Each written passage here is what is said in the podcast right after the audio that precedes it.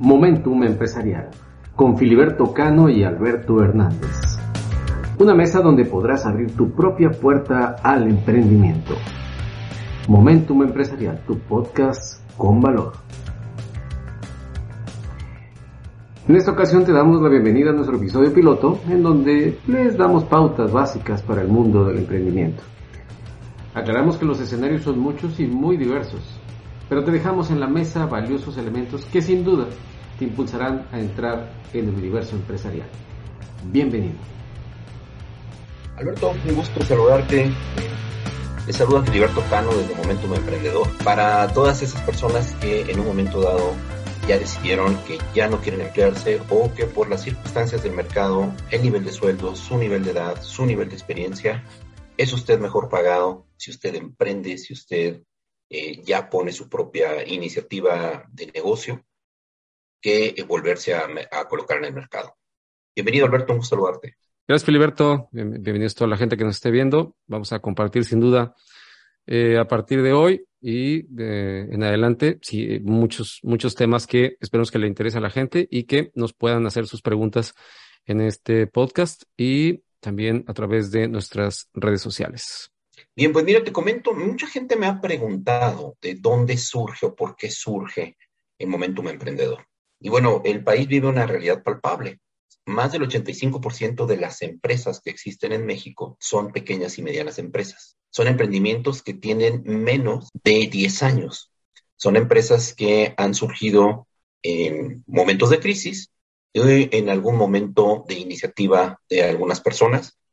Y bueno, ahora con todo lo hemos visto con el COVID, ha habido situaciones de desempleo, vemos venir por ahí inflación, probablemente llegamos a tener un periodo de recesión y también empezamos a ver el profesionista que vio sus sueldos disminuidos o este, la gran saturación, la gran oferta de profesionistas hacia el mercado y que en realidad están buscando eh, pues tener una carrera, que es lo que normalmente nos enseñaron en las universidades. Vas a salir, las universidades nos prepararon para salir a trabajar en una empresa y seguirnos en una empresa, pero no les enseñaron que en algún momento sería muy prudente que todo eso que aprendieron lo capitalicen, lo valoren y se lancen a innovar, a emprender y a poder ser pues, competidores en el mercado con una marca, este, con un servicio, con un producto y bueno, ahí es donde surge Momentum, Momentum Emprendedor para apoyarles a tener ese arranque de la mejor manera. Muy bien, pero eh, esto tiene, como bien lo hiciste, un marco histórico, ¿no, Fili? O sea, realmente siempre ha habido esa inquietud por parte de toda la gente, generacionalmente. Tuvimos un, un papá o un tío, un primo, un amigo que siempre quiso emprender. Esto yo creo que lo, lo, lo extrapoló el tema de, de, la, de la pandemia. Sin embargo, eh, eh, siempre ha existido, ¿estás de acuerdo? O sea, no es algo nuevo, no es algo nuevo, nada más que ahora le podríamos decir que a lo mejor la presión profesional de tener, un, de, un, de tener una carrera, que a lo mejor te hace pensar o hace pensar a los papás de los nuevos profesionistas que esto tendría que ser más fácil, pero oh sorpresa, ¿no? Porque resulta que en la universidad, pues no te enseñaron eso, te enseñaron otro tipo de conductas, otro tipo de paradigmas, otro tipo de estigmas profesionales, más hacia obedecer, más hacia seguir una línea, pero no, no a improvisar, porque realmente eso es lo que tuvimos que hacer en los últimos dos o tres años, entre la falta de, salud y la falta de agua que algunos estados estamos padeciendo, ¿no? Entonces, realmente en los escenarios críticos, los escenarios de, improvisación o los escenarios de incluso de, cumplimientos y de, porque por si fuera poco, también se, vienen temas fiscales en los cuales que hay que hacer este documento, que hay que hacer este trámite, que sacate esta cita y no hay. Entonces, eh, estamos, eh, digamos, eh, esta generación eh, millennial está padeciendo más los efectos de dar por hecho de que están preparados, pero pues realmente el gran descubrimiento o, lo de lo que nos estamos dando cuenta hoy en día es que realmente no hay tal preparación. Sí, es correcto. Y, también te voy a decir que eh, muchas de las personas este, le tenían miedo, ¿no? hoy es que mi seguridad social y todo, pero ahora las circunstancias están dando.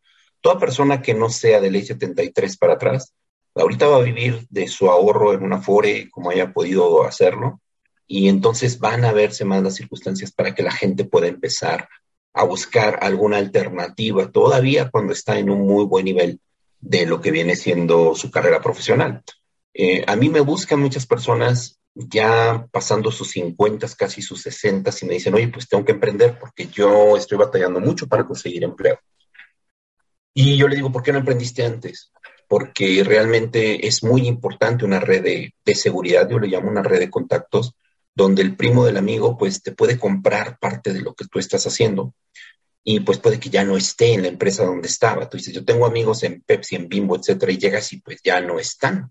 Entonces es muy importante saber aprovechar una red en tiempo. Y como tú decías ahorita, sí siempre ha habido este, la inquietud de, de hacer algo, pero antes era más que nada por vocación, porque muchos estudiaron una carrera que pues cuando se dieron cuenta que la carrera no era exactamente lo que querían hacer y empezaron a tener un movimiento eh, supervisor, gerencial, directivo, seguían diciendo, me falta algo, yo quería hacer otra cosa. Eh, por ahí había alguien que de pronto dice, oye, pues yo quise ser chef o yo quise ser productor o eh, yo quise ser escritor, alguien traía ahí sus inquietudes, yo quise ser músico, lo mío es la música, etcétera. Pues como que por ahí es donde iban a, empezaban a salir y, y es donde mucha gente hizo emprendimientos, pero ahora pues la necesidad es tremenda, que también, Alberto, es uno de los mejores motores. Es uno de los mejores motores para que salga adelante una sociedad. Déjame decirte que, pues cualquier persona que me diga que tiene 30, 40 años, yo le puedo augurar un muy buen futuro. Te puedo decir como ejemplo, eh, Japón, Japón quedó destruido en 1945, destruido. O sea, es el único país que ha recibido dos ataques nucleares en cuestión de días y quedó hecho pedazos y hoy es la cuarta potencia mundial. ¿Sí? Porque se levantaron, eh, se disciplinaron y se aplicaron a, a conseguir un resultado. Entonces, hay varios detalles que también son vicios y problemáticas de los emprendedores, que muy pronto, una vez que ya consiguen este, empezar a tener éxito, por ahí dicen, empieza la carrera por el BMW, empieza la carrera por las fiestas, empieza por vestirse este, Dolce Gabbana, este, Gucci, Prada, y, pues ya perdimos a, ya perdió piso la persona con la que estábamos hablando, diciendo que pudiera tener pues un excelente crecimiento. Eh, si te manejara un nivel de austeridad, pudiera llegar a tener algo bastante sólido para permitirle después, pues, un nivel mucho mejor, cuando menos para sus, su descendencia.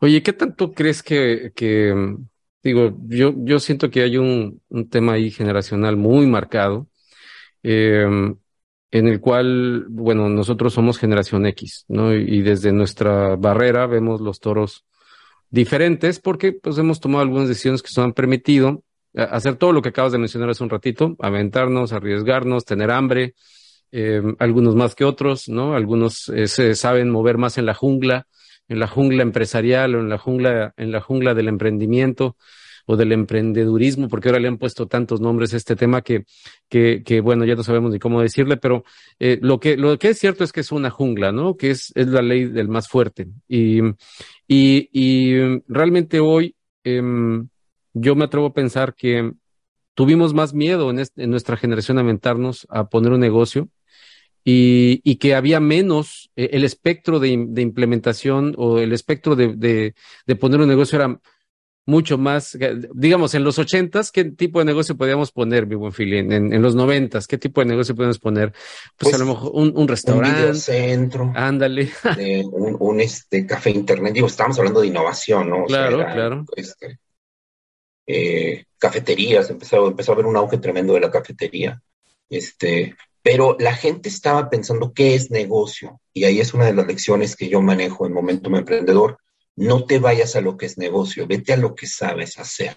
Exacto. Alguna vez estuve yo en una empresa líder de yogur mundial, no voy a mencionar el nombre, pero me tocó que eh, por reestructura, etcétera, a un director le dijeron, muchas gracias por tu participación, te vas con este chequezote y, y pues que te vaya bien, ya vamos a hacer una reestructura. Y él dijo, no, no, no quiero el cheque, quiero un crédito en producto por el doble de ese cheque, porque les voy a enseñar a vender.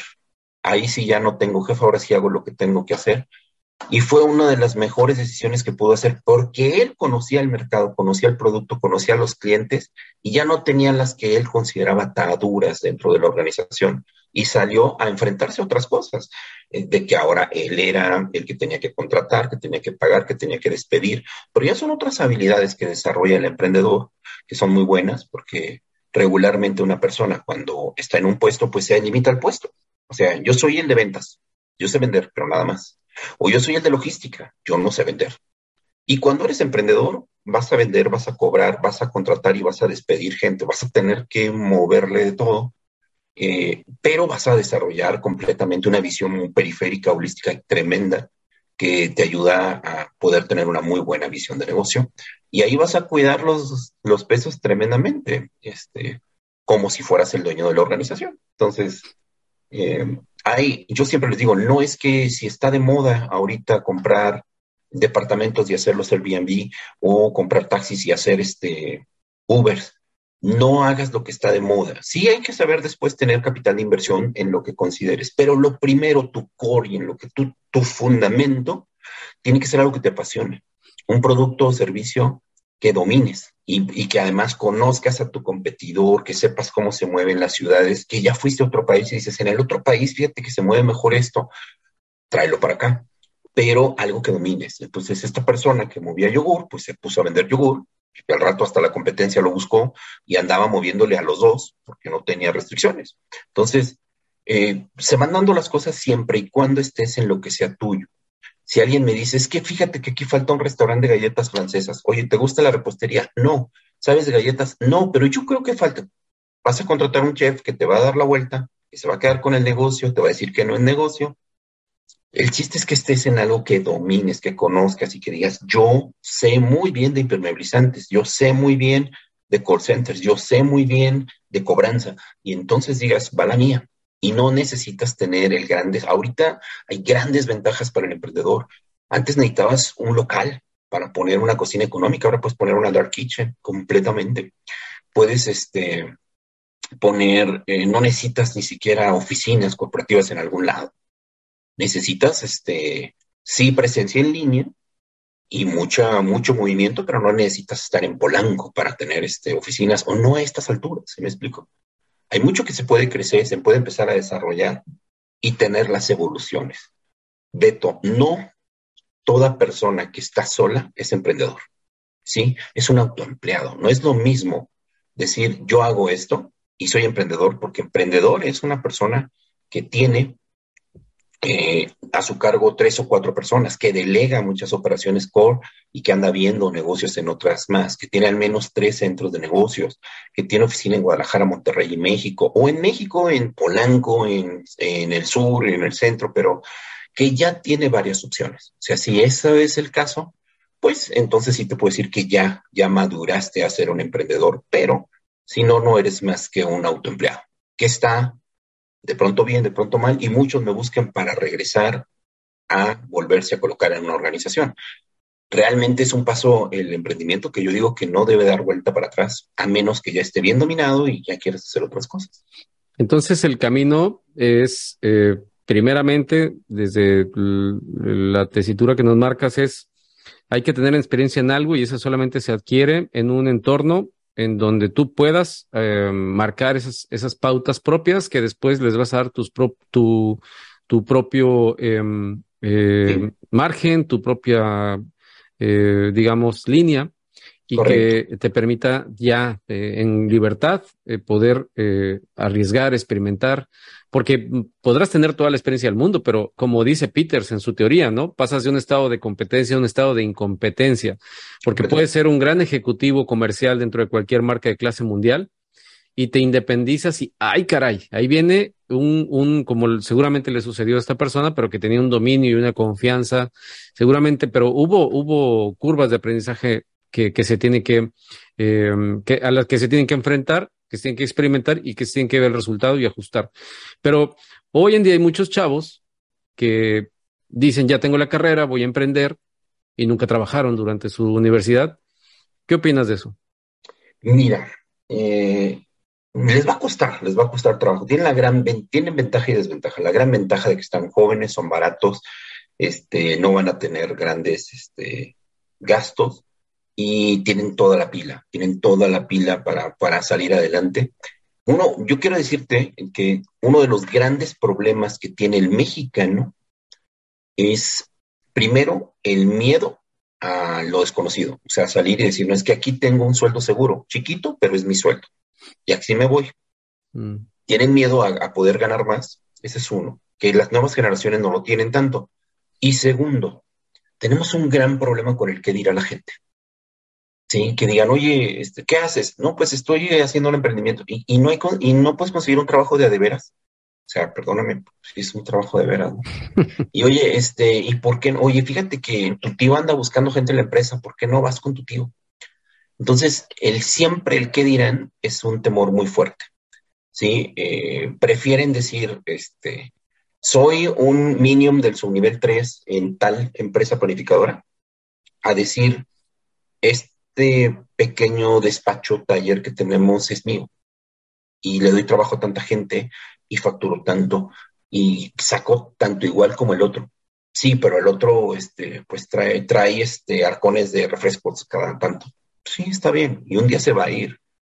Sí. Yo estuve en una empresa donde nos daban este, un Audi A4 y algún día este, me dijeron, oye, qué bonito tu coche. Le dije, no es mío, es de la empresa, por tratar de ser este, un poco humilde. Pues ándale que cuando la empresa decidió hacer movimientos, me dijeron, con tanto dinero te lo quedas o lo regresas. Dije, no, lo regreso. Entonces te das cuenta que no era tuyo.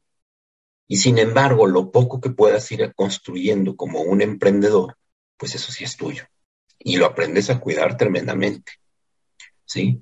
Y entonces, eh, pues bueno, ese era mi, mi, primer conocimiento. Y como tú dijiste, se requiere experiencia, sí, sí lo recomiendo. Es donde más éxito puede llegar a tener un emprendedor, donde conozca eh, los procesos, los mecanismos, los cinco principales productos, el competidor, y no necesariamente tienes que ser un tiburón, pero los tiburones cuando van ahí junto a ellos unos peces que están pegados al tiburón y van viendo que agarran. Tú te le puedes pegar a un tiburón, y tú sabes que hay negocios que no va a tomar la gran empresa y ahí es donde debes estar tú. Ahí te...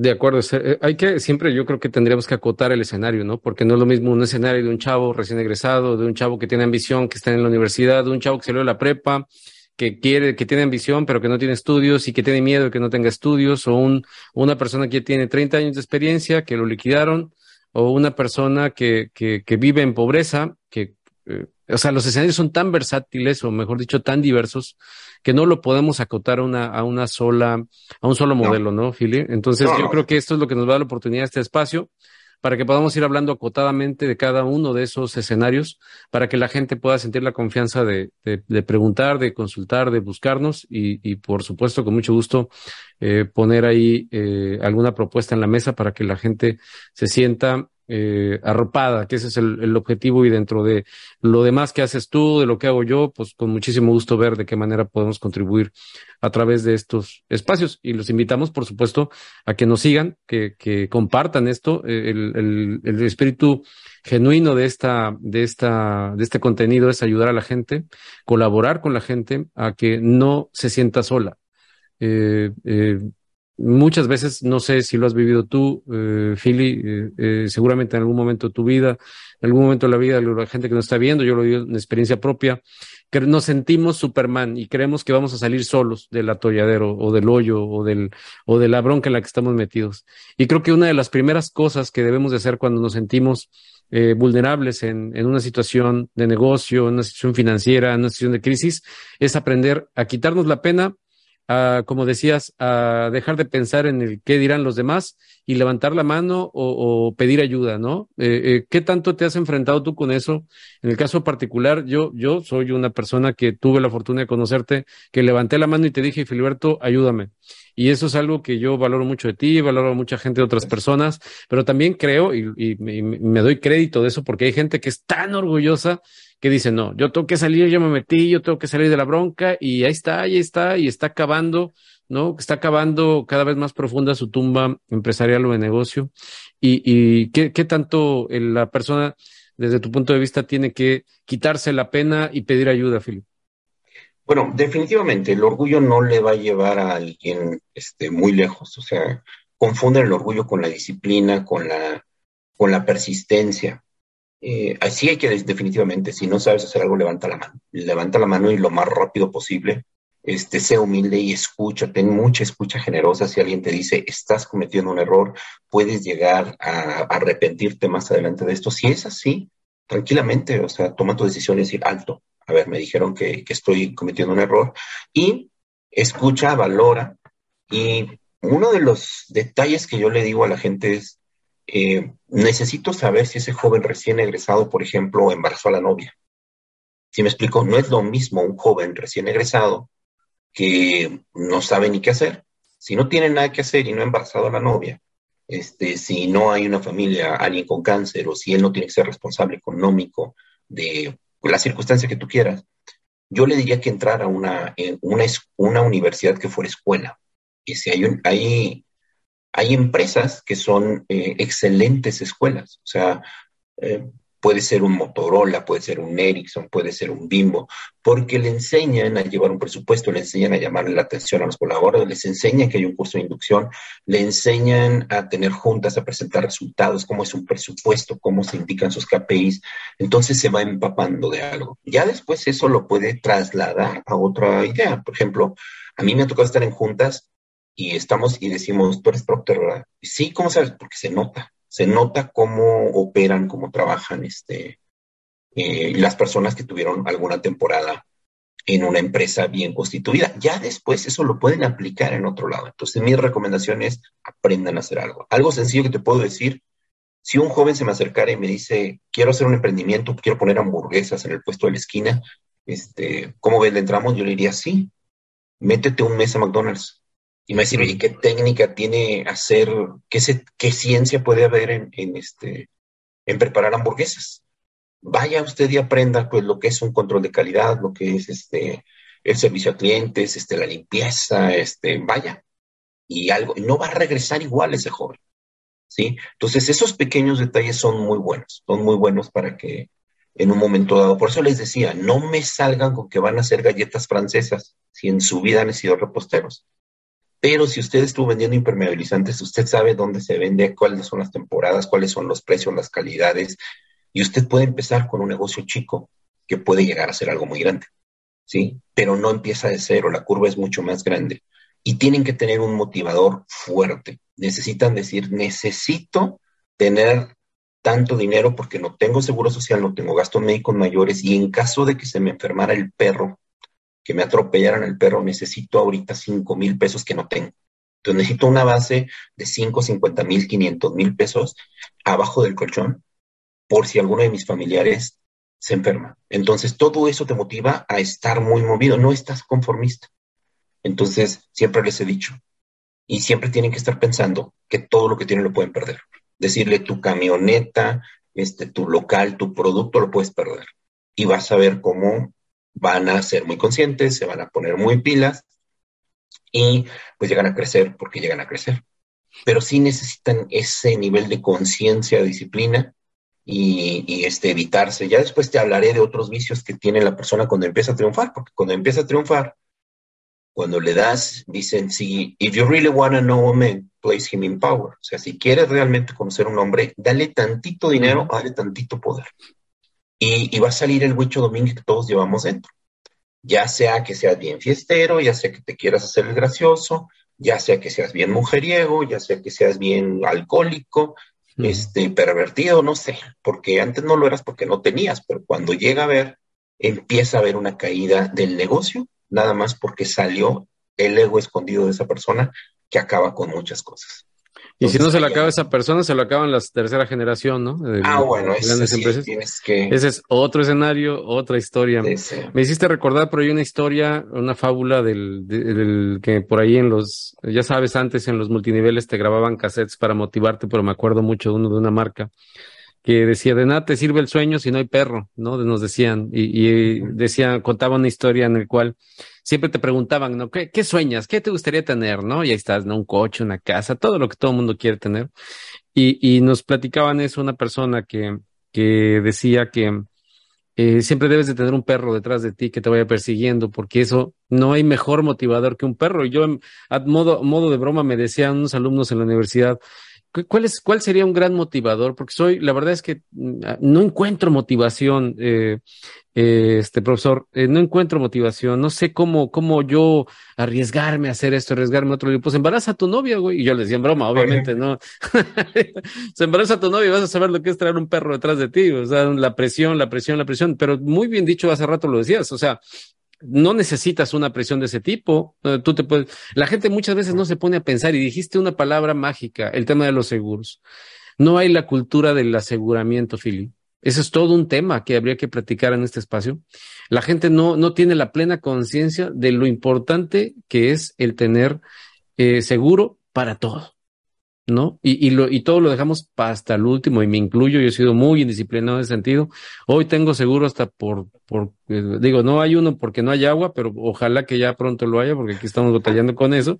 Pero realmente empecé a, valorar esto ya después de los 40, casi llegándole a los 50. Entonces, eh, realmente eh, hay mucho, mucho que puedes, un, una gran forma de auto eh, presionarse es en lugar de estar pensando cómo resolver problemas, mejor cómo prevenir problemas, ¿no? Entonces, la cultura preventiva yo creo que es una de las mejores motivaciones, pero regresamos, no hay esa cultura. Si nos vamos, un, yo me atrevo a pensar que un amplísimo porcentaje de las familias en este país y de Sudamérica, si no es que del mundo también, no hay esa cultura de pensar en seguros. Muy pocas personas tienen seguros. Y, y, bueno, eh, eh, yo creo que eso son temas culturales que tendrán que irse madurando con el tiempo. Lo decías también atinadamente. El, la, la, ya no hay las prestaciones que se daban antes a los empleados eh, de cualquier empresa y qué decir de los de gobierno, ¿no? Que eran, que te volvías un, un auténtico potentado, ¿no? En, en, ese sentido. Los bancos, los bancos antes ándale. Exacto, era, eras, eras un Godín Elite, ¿no? Eh, eh, VIP, ¿no? Y, y, bueno, todo eso está, está terminando. ¿Qué es lo que le queda a la gente? Empezar a ver planes que les permitan asegurar su futuro a través de un, de un mecanismo eh, bien soportado. Y hoy en día hay una cantidad, tengo amigos que se están aventando, que se dedicaban completamente a otra cosa y hoy se dedican completamente a los seguros y me han dicho, Alberto, en la pandemia me convertí en toma pedidos. Así, literalmente. O sea, aparte de vender cubrebocas y de, y de todo lo que la industria esta eh, se, se, fue para arriba con las vacunas y todo lo demás por el tema del COVID, el tema de los seguros fue una de las eh, de los sectores que mucho más incrementaron sus ingresos durante la pandemia. Entonces, eh, sí hay opciones, eh, pero hoy yo creo que más la gente está más consciente de la prevención, aunque hay todavía muchísimo espacio. A lo mejor en, dentro de lo que es la línea de la, de la, de la, eh, digamos, de, del, sector de clase media, clase media alta, eso es más factible. Eh, porque pues clase media baja o baja, a lo mejor están pensando más bien en qué vamos a comer el día de hoy y mañana, y no pueden estar pensando en seguro, pero Finalmente, lo que es parejo es que todos los que pertenecen a una empresa, si están dependiendo de la, o si están pensando en que algún día se, se van a jubilar, pues oh sorpresa, eso ya no va a pasar. Entonces también tienen que involucrarse en un mecanismo que les ayude a esto y también es un tema eh, que, hay que, que hay que analizar aquí y en, y en muchos otros espacios que, que no se están abordando con, el, con la amplitud necesaria, ¿no? Sí, además también eh, otro de los factores que yo sí recomiendo que hay que tomar en cuenta es la, la expectativa de vida que tenemos ahora ha crecido muchísimo, Alberto. O sea, antes podrías decir juntos para siempre, y pues se casaba un matrimonio y un hombre podría morir de gripa o de pulmonía eh, o por alguna circunstancia entre sus 50 años. O sea, los ancianos de, de, una aldea eran un hombre que llegó a los 50, era un abuelo, un hombre que a los 15 años se casaba con una chica de 12 y a los 30 ya era abuelo. A los 40, si bien le iba, si no fue en una cacería, en una guerra o algo, este, ya había cumplido, ya era abuelo. ¿Sí me explico? Este, ahora, pues hay gente que está soltera hasta los 40 o más, llegan a tener hijos, pero su expectativa ya está llegando arriba de los 70s, 80s y hay mucho que hacer por esa comunidad que también no sabemos cómo la van a mantener. ¿eh? Va a ser una situación que va a ser muy importante para lo que vienen siendo los hijos, que no tenemos la cultura de otros países de mantener o estar al tanto de los padres. O yo he visto aquí eh, fotografías donde está una señora abandonada y dicen, esta mujer se hizo cargo de 10 hijos y 10 hijos no se pueden hacer cargo de su madre. Entonces, mm. es cultural lo que está pasando, pero todos van a pasar por ahí porque la expectativa de vida ha crecido muchísimo. Entonces, va a haber muchos nuevos mercados y oportunidades de productos y de servicios hacia esas personas de la tercera edad. ¿Sí? ya sea desde actividades recreativas, este, servicios de compañía, enfermeras, etcétera. Hay mucho que se puede, se puede y se va a hacer con ellos.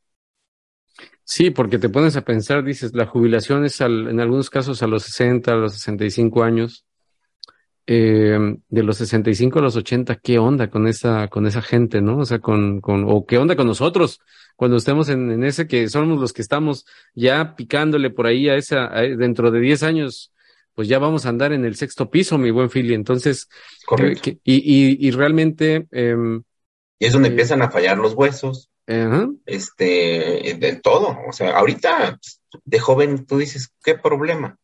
Los jóvenes fuman como locos, comen como locos, este, hasta que ya llegan después a un nivel y les dicen, bueno, usted trae su páncreas deshecho, este, sus pulmones tienen un daño irreversible desde su juventud. Este, y cuando más lo ocupas ya vas a empezar a, pagar el mal uso de tu, de tu cuerpo. O que te vas eh, eh, desapareciendo por partes, ¿no? Como la diabetes, que es una muerte lenta, una muerte dolorosa, una muerte y te vas, eh, te van cortando el dedo y luego te cortan el pie, luego te quedas ciego y luego adiós la mano, luego te, quedas, quedas hecho, te vas desapareciendo poco a poco y vas dependiendo cada vez más de otras personas. Eh, y eso sin tomar en cuenta el efecto psicológico que esto representa, que, que más allá del físico es todavía más, eh, e, el tema de los suicidios es un tema que, que está incrementándose cada vez más y, y, nadie está haciendo nada, o por lo menos nadie está poniendo en la mesa una propuesta. Yo no soy muy partidario de, de, de pedirle todo al gobierno, ¿no? Porque se dice, es que no están haciendo nada el gobierno por hacer esto, pero la pregunta, yo lo primero que le digo a la gente, ¿qué estás haciendo tú? ¿O qué estás, cómo estás previniendo esto en tu casa? ¿Cómo lo estás previendo con tu familia? ¿Cómo, ¿Cómo estás educando a tus hijos para que cuando tú estés así o cuando tú estés en esa condición, en esa circunstancia, no sufras tanto? Y, realmente creo que esto lo debemos de puntualizar más y, y, que aunque la gente no le guste que le eduquen, que es una frase que a mí me, me ha impactado mucho. Yo he hablado con muchas personas y mucha gente ha llegado a esa conclusión conmigo, porque si es que sabes que la gente no ve tus contenidos porque la gente no le gusta que le digan lo que tiene que hacer. Bueno, entonces ahora entiendo por qué tenemos tantos, tantos problemas y la gente muriéndose a pedazos, ¿no? Sí, sí, hay, mucha gente a la que le dices, deja de tomar un refresco y pan y, pasa a bajar de peso, yo te lo puedo decir. Y la gente dice, no, no me quites el pan, no me quites mi refresco. Ah, bueno, entonces sígale. ¿cómo le explico? Este, claro. Pero hay gente que sí, ¿eh? hay gente que sí te está diciendo, oye, ¿qué tengo que hacer? Porque me siento mal, porque ya no puedo, o porque, eh, hablando de emprendimiento, porque mis circunstancias ya están insoportables. Hay personas que llegan conmigo todavía en plenitud de, de energía, de conocimiento actualizados, pero me dicen, ya estoy harto de tantos viajes a la semana, de tantos cambios, de tanto apretes del cinturón, de eh, pelearte con el proveedor, dicen, esto está mal, o sea, esto yo lo puedo hacer diferente. Y entonces, este, empiezan por su, por su emprendimiento. Así es. Yo lo recomiendo, lo recomiendo mucho. Totalmente, totalmente. Y, y bueno, eh, hay, que, hay que asumir la responsabilidad que eso implica, porque no nada más eh, tomar la libertad, así como hay gente que dice, yo puedo, yo soy libre de hacer esto, soy libre de hacer aquello, sí, pero siempre el contrapeso de la responsabilidad que implica el, el, el el, el tener un, un, negocio tal o cual. Eh, fíjate que me gustaría, ya para empezar a, a cerrar el día de hoy, si quieres, eh, no sé cómo quieras que cerremos esta charla, porque finalmente lo que estamos buscando a través de este espacio es eh, entretener a la gente de manera provechosa. Em, eh, con la libertad de que pueda haber chistes o lo que se le ocurra en las redes sociales, que hay mucho de eso, y mucho entretenimiento de muy diverso tipo, pero si te puedes entretener escuchándonos o viéndonos, eh, la intención es que podamos eh, irles aportando semana con semana en estos espacios algo que les pueda ayudar, aunque fíjate que en mi experiencia, no sé qué, qué pienses, Philip, pero en mi experiencia yo creo que por mucho que se parezca la historia de alguien a la tuya o a la de alguien, otra, a la de otra persona, todas las historias son diferentes porque las condiciones, las circunstancias, todos son diferentes. Y luego me preguntan a mí, oye Alberto, ¿y qué, qué libro me recomiendas para que yo pueda crecer como empresario? ¿No? Y digo, es que sabes que eso es muy difícil, mi estimado. Yo pensaría más bien que fueras haciendo un diario, ¿no? Y que con base en tu propia experiencia tú vayas definiendo tus propias pautas, tu propio modelo de comportamiento, tu propio sistema y que con base en ese tú vayas tomando esas decisiones, porque de qué sirve que te chutes todos los libros de, de, de, Kiyosaki y de, y de, y de todos los... Eh, y el arte de la guerra. Ándale, lo decías tú la vez pasada, el tema del de el libro este de... Eh, o todos los libros de, de, Miguel Ángel Cornejo, ¿no? Si, sí, finalmente, pues el, el, los únicos que ganan en esa, en esa interacción de, de, de, contenido y lectura, pues es el que creó el libro, porque tú finalmente, por más que quieras hacer una analogía eh, de, es, de, de, del, del escenario leído, pues llegas a la realidad y dices, pues yo no tengo esto, yo no tengo aquello. Entonces, eh, ¿cuál sería un, un, segundo punto de vista? Y, y lo rebotamos para terminar. ¿Cuál sería un buen principio para... Bueno, para mira, hay una, una cápsula de sabiduría que les voy a dar, una píldora eh, hay una metodología que se llama Project Manager, la, metodología de Project Management. Eh, son pasos para poder llevar un proyecto de la mejor manera. Pero al final del proyecto, independientemente de cómo haya sido, hay un ejercicio que se llama lecciones aprendidas o lesson learned. Es de muchísimo valor. En ese ejercicio, por disminuírtelo, está mucho más grande y hay un formato y se forma un comité. Se pregunta, ¿qué salió bien y qué salió mal en este proyecto? ¿Y qué salió bien porque lo planeamos bien? Porque sí lo previmos. ¿Y qué salió bien de chiripa? Porque hay veces que le soplamos y, ay, bueno, qué bueno que no llegó esto o, que no llovió, porque si no todo se nos hubiera hecho a perder. ¿Y qué salió mal? Que aunque lo planeamos salió mal. ¿Y qué salió mal porque iba a salir mal? O sea, por ejemplo, Monterrey no tiene agua. Y yo creo que mucha gente que no estuvo previendo, pues que no iba a haber agua. Entonces dices, ya definitivamente, pues salió mal porque no estaba en nuestras manos pero esos aprendizajes, se hace un ejercicio, se hace una minuta, y si la haces correctamente es de mucho valor. Esas siempre se deben de guardar en las empresas. Y cuando tengas gente nueva que tenga un proyecto similar, van a hacer un arranque de operaciones, van a ir a hacer una presentación, vamos a hacer un viaje. Bueno, al viaje no te vas si no traes agua, si no traes pastillas para la diarrea, si no traemos efectivo por si nos pasa algo en las casetas, si no traemos de refacción, ya traemos una... Sin esto no salimos. Y tendrás otros aprendizajes, pero definitivamente ya hay una cultura de avance. Y eso yo siempre lo recomiendo en el negocio que tú quieras, porque solo tú vas a aprender, no tanto de la competencia, sino vas a ir aprendiendo sobre cómo te va yendo, de cómo saliste en un viaje, cómo hiciste un evento, cómo hiciste un curso, con qué anticipación lo hiciste, cuánto cobraste, qué manejo de objeciones hubo de la gente, etcétera. Todos los aprendizajes que tengas, es muy bueno que mientras perdura el recuerdo, o sea, no más de una semana después de haber concluido, se vaya documentando y es de muchísimo valor. Esa sería mi recomendación, lecciones aprendidas de cualquier evento y va a ser oro. Van a avanzar a pasos agigantados para que no vayan a decir otra vez se nos olvidó el cañón. Sí trajimos el cañón, pero pues no traemos este, la extensión. son cosas que no te pueden volver a suceder. Un libro personal, ¿no? Una, una, una biografía personal eh, que, que, que, consolida lo que te platicaba yo hace un momentito y que bueno, pues ahí lo dejamos en la mesa para la gente. Eh, uno de los entregables de este, de esta, de este esfuerzo, de este, de esta creación, de este contenido, mi buen Philly, es crear un libro, ¿no? Al final, este es uno de los, de las propuestas que yo te hacía. y, y, con base en lo que estemos creando aquí, hay que aterrizarlo, hay que bajarlo. No sé si va a ser un, un, un libro electrónico, no sé si voy a hacer qué tipo de, vamos a estar trabajando en eso para que todo lo que de aquí vaya, se vaya generando, tengas la manera de verlo, de escucharlo y de leerlo también para que tengas un marco, un marco de referencia y va a estar al alcance de ustedes en, en, algún momento que les iremos, les iremos platicando. Pues gracias, Philly. Eh, vamos a estar eh, creando este, por el momento, una vez a la semana, eh, que nos dejen los comentarios. Eh, aquí vamos, aquí en la parte de abajo, vamos a colocar el contacto de Filiberto, el contacto de un, de un servidor. Y bueno, pues eh, algo más que quieras agregar antes de irnos el día de hoy. Que nos pongan todas sus dudas, que no tengan miedo a aprender y que si usted no tiene un perro que lo esté persiguiendo, piense en un tigre. Piense en un hágalo grande, hágalo grande y no vaya a embarazar, a, en vez de embarazar a la novia, embarazar a tres, a que diga ahora sí tengo un problema, no, por favor, pero este, sí diga, este, este bebé puede llegar a necesitar muchísimo apoyo, necesito crecer, estar listo para muchas cosas. Y pues como dijo alguien por ahí, o sea, prepárate para lo peor, esperando lo mejor y será lo que Dios diga. Excelente. Bueno, pues nos vemos la próxima, Philly. Gracias. Fuerte abrazo.